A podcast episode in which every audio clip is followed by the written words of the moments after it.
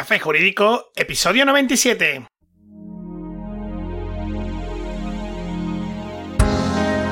Muy buenas tardes, bienvenido de nuevo. Hoy martes, día 2 de marzo, mi nombre es Juanma Delgado y esto es Café Jurídico, un espacio de divulgación jurídica donde, en el tiempo que dura un café, abordaremos novedades legislativas, interpretaciones de doctrina y jurisprudencia sobre distintas temáticas, aprenderemos a manejar herramientas para la eficacia y la productividad profesional y en definitiva nos acercaremos de una forma amena y distendida al sector jurídico. ¡Comenzamos!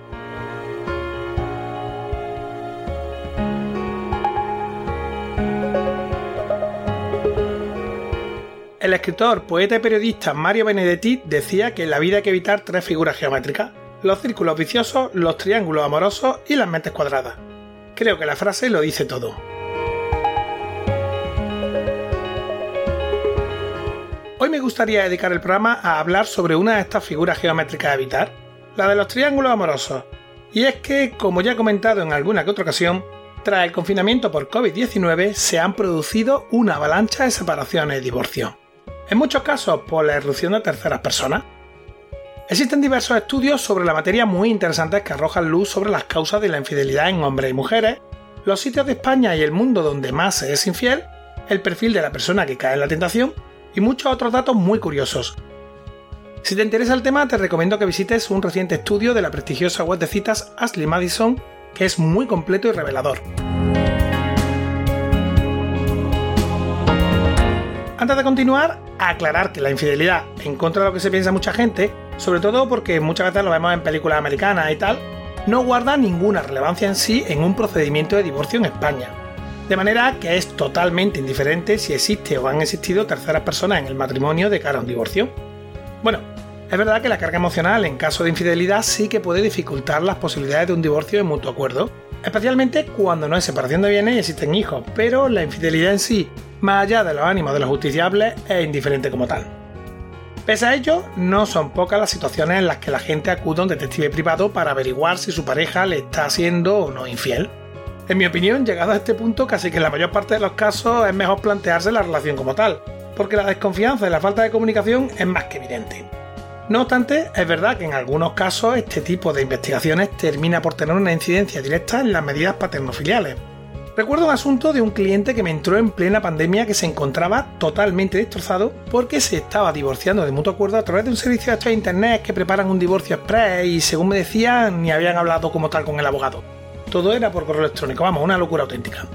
El caso es que el asunto estaba pendiente de ratificar por mi cliente y por la parte contraria, pero con el confinamiento y el parón judicial se había quedado estancado en esa fase. Mientras tanto, su pareja, de la que se estaba divorciando y a la que iba a entregar la custodia de su hija menor, se iba durante semana a casa de su nuevo novio en pleno confinamiento, abandonando el domicilio familiar y dejando en el mismo a la menor a cargo de mi cliente. Y volvía cada ciertos días para coger ropa y poco más. Él, desesperado, yo creo que más con ganas de hablar que otra cosa, decidió buscar por internet otro abogado de familia con el que hablar y así fue como nos conocimos.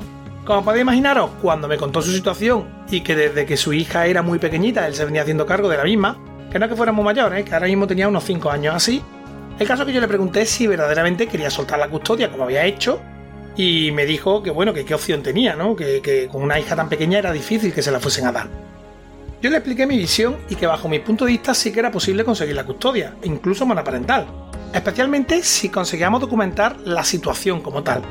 No si su pareja le era o no infiel, que eso no tenía relevancia, sino que él se estaba haciendo cargo de la menor durante todo el confinamiento mientras la madre pasaba semanas fuera del domicilio familiar en casa de su nueva pareja.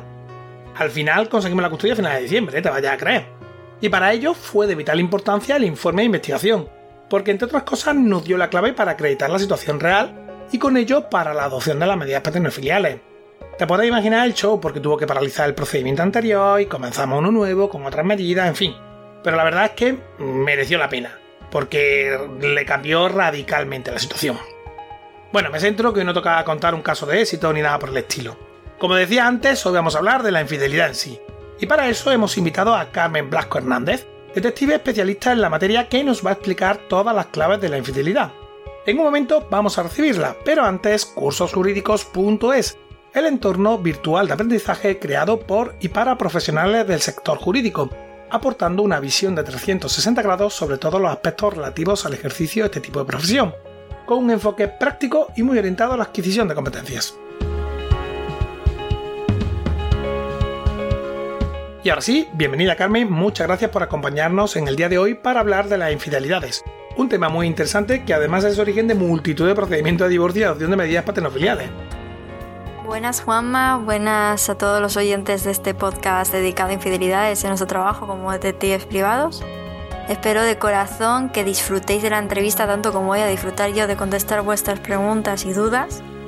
Y bueno, para empezar así a coger un poco de carrerilla, me gustaría así hacer un poco de la boca agua y decir que sí, que han habido un aumento de casos que han entrado como infidelidades en el despacho, que probablemente es debido al confinamiento, pero que ni mucho menos, que ni mucho menos se deba a que sí o sí por el COVID, sino que las parejas al pasar más tiempo juntas se dan cuenta y se percatan de actitudes o pequeños gestos que antes no podían percibir.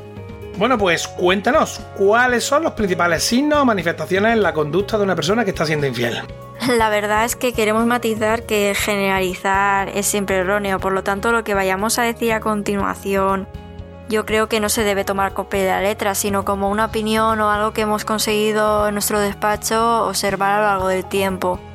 Sí que me gustaría hacer una puntualización y es que antes del COVID observábamos un despunte, mucha más cantidad de infidelidad en verano y ahora con el COVID es, es estable. Sí que han aumentado nuestros casos, pero no observamos eh, en ciertas estaciones un aumento potencial eh, que antes se observaba. En cuanto a lo que nos preguntáis de cuáles son las principales manifestaciones, características o signos en los que de, una, de, la conducta de la persona en que observamos que puede ser infiel, ¿no? Hay cinco manifestaciones básicas que observamos a lo largo del tiempo en Kulmas y esas son, por la primera, una de ellas es el cambio de actitud de la pareja. Ahora hay estrés, hay mal humor, hay pesadez o simplemente no hay comunicación eh, la otra persona está vacilante en cuanto a sus sentimientos y emociones, no hay caricias, no hay ese amor ¿no? con el que se vivía hace unos meses antes de COVID y, y demás. También se produce un distanciamiento entre la pareja, obviamente esto va unido al anterior, puesto que la otra persona ya no se nota cómoda compartiendo el tiempo con su pareja, ya no quiere hacer esas típicas actividades que solía hacer como pasear o leer o eh, cualquier tipo de actividad que hicieran juntos. Ya no hay esas muestras de amor y de complicidad, ¿no? Luego la siguiente siempre hay que cogerla un poco con pinzas porque también depende de la pareja cómo se encuentre o cuán activa sexualmente sea, ¿no? Y es que la vida sexual disminuye y esto lo observamos que es debido a que la pareja que está siendo infiel suele ya estar complacida y ya da excusas a la otra a la pareja de que no de que no tiene ganas o que no quiere básicamente ¿por qué? porque no le apetece hacer nada con esa persona ¿no? pero bueno esto es lo, que hemos dicho antes hay que cogerlo un poco con pinzas porque depende mucho de la pareja de cómo sea su vínculo o qué es lo que hacen Luego eh, creo que algo decisivo que ha cambiado o al menos ahora nuestros clientes notan más es la actividad con dispositivos electrónicos. O sea, por ejemplo, ahora se, se utiliza más el móvil y el ordenador, ¿no? Y pues antes mi pareja no utilizaba casi el móvil y ahora se encierra en el baño o se encierra en un dormitorio o en cualquier habitación de la casa para utilizarlo. O antes no le daba la vuelta a la pantalla del móvil y ahora se la da para que no vea las notificaciones que salen como pop-up. O también una de las típicas frases que vienen diciéndonos es que cuando se acercan a los dispositivos, en concreto al móvil, eh, la otra persona se pone muy nerviosa y quiere que no se acerque o coge el móvil rápidamente. Luego algo que sí que es verdad que ha disminuido, o al menos la calidad de las excusas han disminuido, con el COVID es eh, en cuanto a los gastos y salidas inesperados. Eh, antes del COVID sí que habían esos gastos o salidas inesperados. Pues ahora tengo una reunión, pues ahora tengo que quedar con fulanito o tengo que hacer no sé qué, ¿no? Y ahora realmente este tipo de situaciones se da de otra forma. Las excusas son tipo tengo una reunión o tengo que ir a la oficina rápidamente porque me han llamado o me voy de, casa porque es que necesito despejarme, tengo que ir a comprar leche o huevos o lo que sea. La cuestión es que este tipo de excusas pues pierden un poco más de credibilidad porque al teletrabajar o al estar eh, el coronavirus no podemos eh, entender que se frecuenten tanto este tipo de excusas puesto que no es necesario que esa persona salga tantas veces del hogar. Por último, y así como bonus, eh, algo que también hay que coger con pinzas es un cambio rotundo, rotundo en la actitud y en el, em, aspecto físico aparente de la otra persona. Ahora se perfuma, ahora se arregla, ha empezado a hacer deporte, eh, quiere cuidarse, quiere verse bien, se ha comprado mucha ropa ese tipo de actitudes que, pueden ir acompañado a, una infidelidad, pero que no tiene por qué ir vinculado sí o sí. Y bueno, eh, solo queríamos comentar esto y decir algo mm, poco importante hacia, hacia nuestros oyentes, y es que aunque lo sepan, mirar el dispositivo móvil, el correo o cualquier dispositivo, ya sea ordenador o lo que sea, de tu pareja si no tiene su consentimiento es totalmente ilegal. Y esto lo decimos porque muchas personas vienen al despacho exigiéndonos o pidiéndonos una aplicación que monitorice cierto dispositivo para controlar llamadas, mensajes y demás.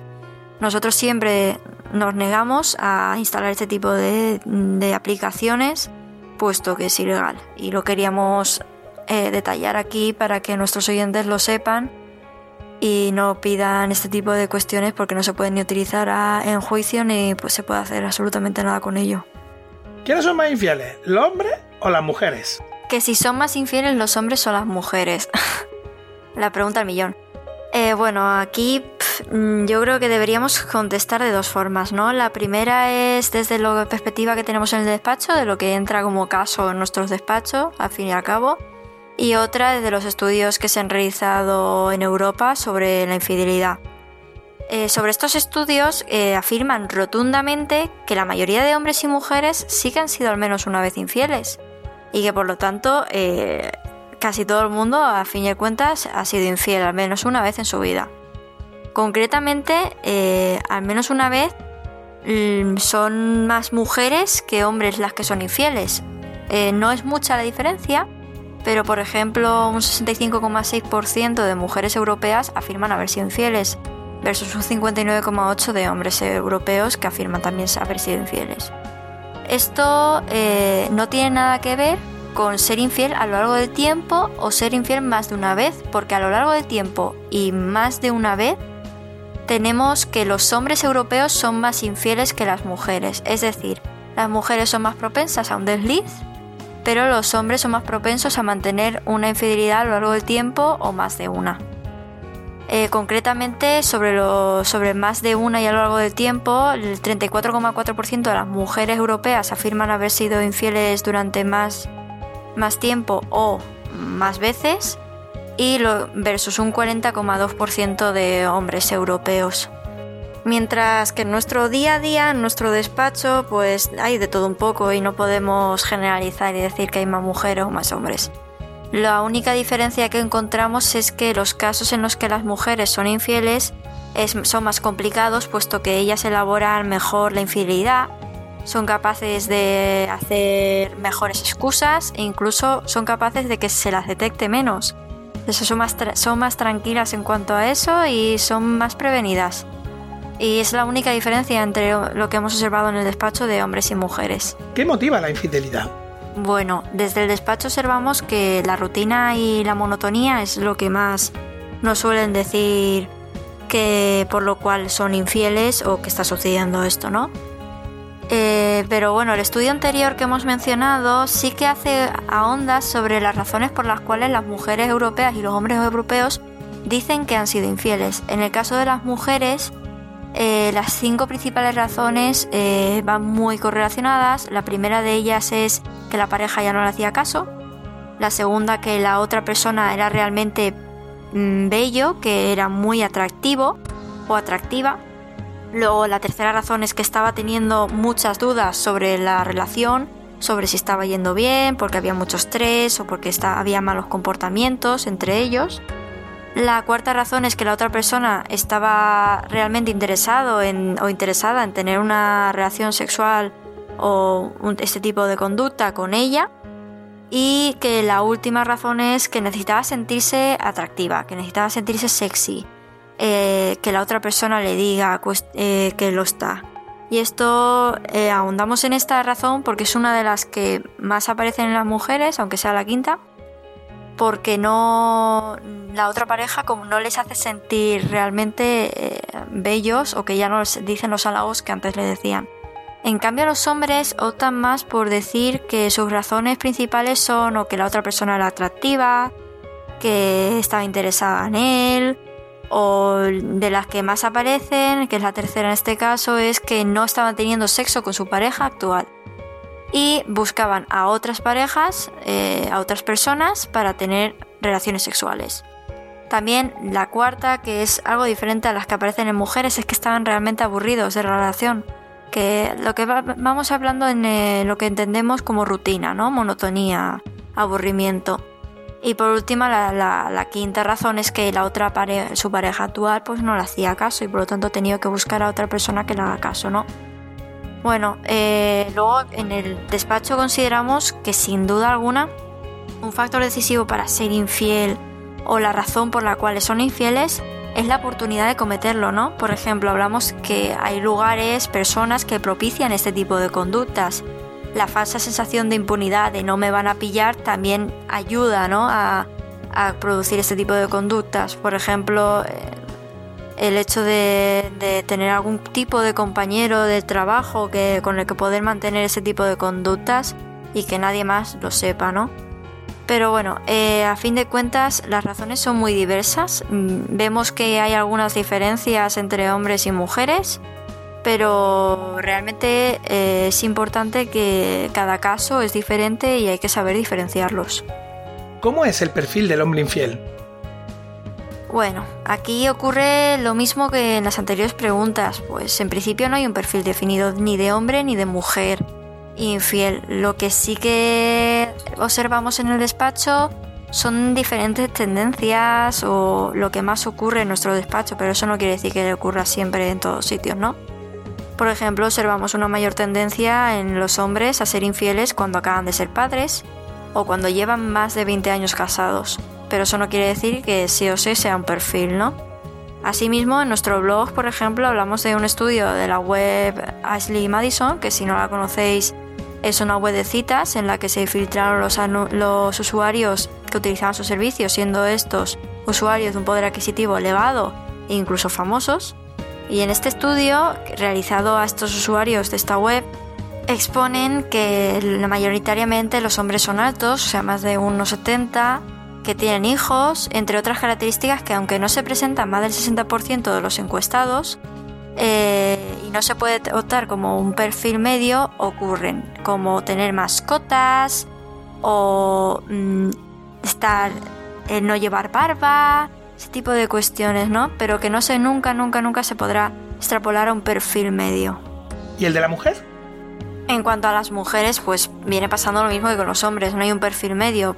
Además que en nuestro despacho lo único que observamos es que las mujeres infieles son un poco más jóvenes que los hombres, pero realmente eh, no hay un perfil medio. Incluso estos el estudio mencionado anteriormente, eh, todos los valores que presentan son inferiores al 60%, por lo tanto no hay un perfil exacto de mujer infiel. Lo único, pues el 48% de las encuestadas decían tener pelo castaño eh, o, por ejemplo, el 60% casi pues decía tener una altura entre 1,52 y 1,67. Lo cual no significa que sí o sí la mujer infiel sea de pelo castaño y de, de estatura media, ¿no? El único dato importante en este caso es que el 68% de las mujeres y hombres infieles decían tener mascotas. Y eso realmente es el único dato que, se presenta en la mayoría de, este tipo de encuestados. ¿Cómo ha afectado el COVID-19 a las infidelidades? El COVID ha afectado a España en todo tipo de, profesiones y bueno, España pues no se salva del aumento de personas inscritas en web de citas y así lo demuestra el, estudio anteriormente citado, ¿no? Que Ha habido muchísimo un despunte en la utilización de redes sociales y webs de citas eh, en España. ¿Y qué pasa con ello? Pues la problemática del aumento de los casos de infidelidad en tiempos de coronavirus, pues como hemos dicho antes, eh, es por el hecho de pasar más tiempo juntos, que somos más capaces de percibir cuestiones que antes a lo mejor no percibíamos. Y básicamente estas personas pues se dan cuenta de las necesidades o lo que verdaderamente necesitan o quieren en su vida, ¿no? Y esto lleva a estas personas a plantearse una nueva vida, una nueva pareja, por estar insatisfecho con la situación actual. Claro, con el confinamiento y no poder salir del hogar, esto se acrecenta y aparte eh, no, no es momento como para hacer una mudanza, pero hay personas que la han tenido que hacer, ¿no? Además, si contamos que la mayoría de las personas son infieles por una falta de sexo y además que se pasa mucho tiempo en el hogar y no se puede hacer nada con la pareja, pues eso propicia a, ser infiel. Lo cual no significa que, haya más casos de infidelidad. Yo lo vuelvo a repetir porque es necesario matizar que es que no es que haya más casos de infidelidad. Las infidelidades siempre serán las mismas y el número siempre más o menos será igual. Pero lo que se está dando cuenta ahora la gente es de ese tipo de conductas que antes no podíamos darnos cuenta porque no pasábamos casi tiempo en casa, ¿no? Ese tipo de conductas que son las conocidas como red flags que hemos hablado antes de manifestación de ese tipo de manifestaciones. ¿Qué es lo que hace el detective en los casos de infidelidades? Bueno, una investigación es muy compleja. Normalmente optamos por combinar dos vías. Una es la de seguimiento directo, que todos los detectives hacen calle y por lo tanto lo tienen que hacer. Y como complemento a este seguimiento directo tenemos la investigación mediante fuentes abiertas, lo que conocemos como SIN. Eh, en cuanto al seguimiento, ¿qué hacemos? Pues establecemos un operativo que graba con cámara de vídeo todos los sucesos que ocurren en la vía pública y por lo tanto eh, ese, ese vídeo, de ese vídeo sacamos fotogramas que luego anexamos a nuestro informe. Y para aquellos que no conozcan lo que es el OSINT y por qué lo utilizamos como combinación, el OSINT es una forma, es un proceso de buscar, seleccionar, adquirir y analizar información y el mayor volumen que es posible de fuentes abiertas y fuentes públicas sobre cualquier materia, ya sea una persona, una empresa, un lugar, hasta de uno mismo, para conocer todo lo que se pueda. Y esto eh, es una herramienta que no se suele utilizar, pero que recomendamos mucho utilizar en todas las investigaciones también de infidelidad, porque como hemos dicho antes, debido a la pandemia ha habido un despunte ¿no? de, las personas que utilizan redes sociales, entonces eh, ya sea con cuentas falsas o su propia cuenta. En ellas encontramos muchísima información de posibles infieles. Y no hablamos de dar like a cierta persona, que eso siempre es típico de, de decir, ¿no? Es de compartir con cuenta suya o cuenta falsa eh, hoy he estado en tal sitio, hoy he hecho no sé qué, o incluso conversaciones abiertas, aprovechando que la otra pareja no tiene redes sociales con ciertas personas, ¿no? Eh, pues este tipo de información, nosotros lo que hacemos es recopilarla y juntar otro informe, que es el informe que se conoce como informe SINT, analizando ese tipo de información o si se encuentra, si no se encuentra también es otro tipo de, información que nos está dando y es que no utiliza las redes sociales o al menos no públicamente. En ningún momento, en ningún momento nos entrometemos en la privacidad de las personas, jamás, puesto que son ellos mismos los que publican en sus redes sociales esta información. Nosotros no lo que no podemos es hacernos pasar por fulanito o fulanita para encontrar información, no. Lo que hacemos básicamente es eh, observar qué es lo que se publica o qué hay eh, a nombre de esa persona. Carmen, un tema realmente interesante el de las infidelidades y cómo un detective puede ayudarnos a detectarlas. Como siempre que nos acompaña una invitada, te dejo tu momento spam para que cuentes a nuestros oyentes dónde pueden encontrarte. Bueno, muchísimas gracias por esta entrevista y espero de corazón que a nuestros oyentes no se la haya hecho tedioso, que hayamos conseguido mostrar lo que ellos querían o al menos resolver sus dudas y sobre todo que hayamos captado su atención, ¿no? Y bueno, si tenéis alguna duda que no haya yo conseguido resolver o tenéis algún caso específico que queréis compartir o que queréis que nosotros eh, hagamos cualquier tipo de, mm, de presupuesto sin ningún compromiso, nos podéis encontrar en Detectives Culmas, en nuestra web, agencia-detectives.com, rellenando el formulario de contacto, en nuestro teléfono de 24 horas, atención exclusiva 24 horas, 634-634-636 o físicamente en nuestro despacho situado en la calle Alcalá 136 en primero A de Madrid. Ahí me podréis encontrar y a mí y a mis compañeros y solucionar cualquier tipo de duda que tengáis. Y muchas gracias por invitarme a este podcast y un abrazo virtual a todos. Gracias de nuevo por habernos acompañado. Nos despedimos ya por hoy, no sin antes recordarte que desde nuestra página web cafejurídico.es puedes acceder a todos los episodios que hemos emitido hasta la fecha, escucharlos por series temáticas y por supuesto enviarnos tus dudas legales, pedir que tratemos un asunto concreto o mandarnos tu opinión. También puedes seguirnos y escucharnos en las principales plataformas del sector, ya sabes, iTunes, iBox, Spotify, Spreaker, Google Podcast, YouTube, Amazon Music y así hasta más de 35. Suscríbete, emitimos programa los martes y jueves a las 4 y media de la tarde. Como siempre, muchas gracias por tu tiempo. Recuerda que nos vemos el próximo jueves, donde, un día más, acompañados de un café, nos acercaremos de una forma amena y extendida a las novedades y cuestiones del sector jurídico. Entre tanto, cuídate mucho y adiós.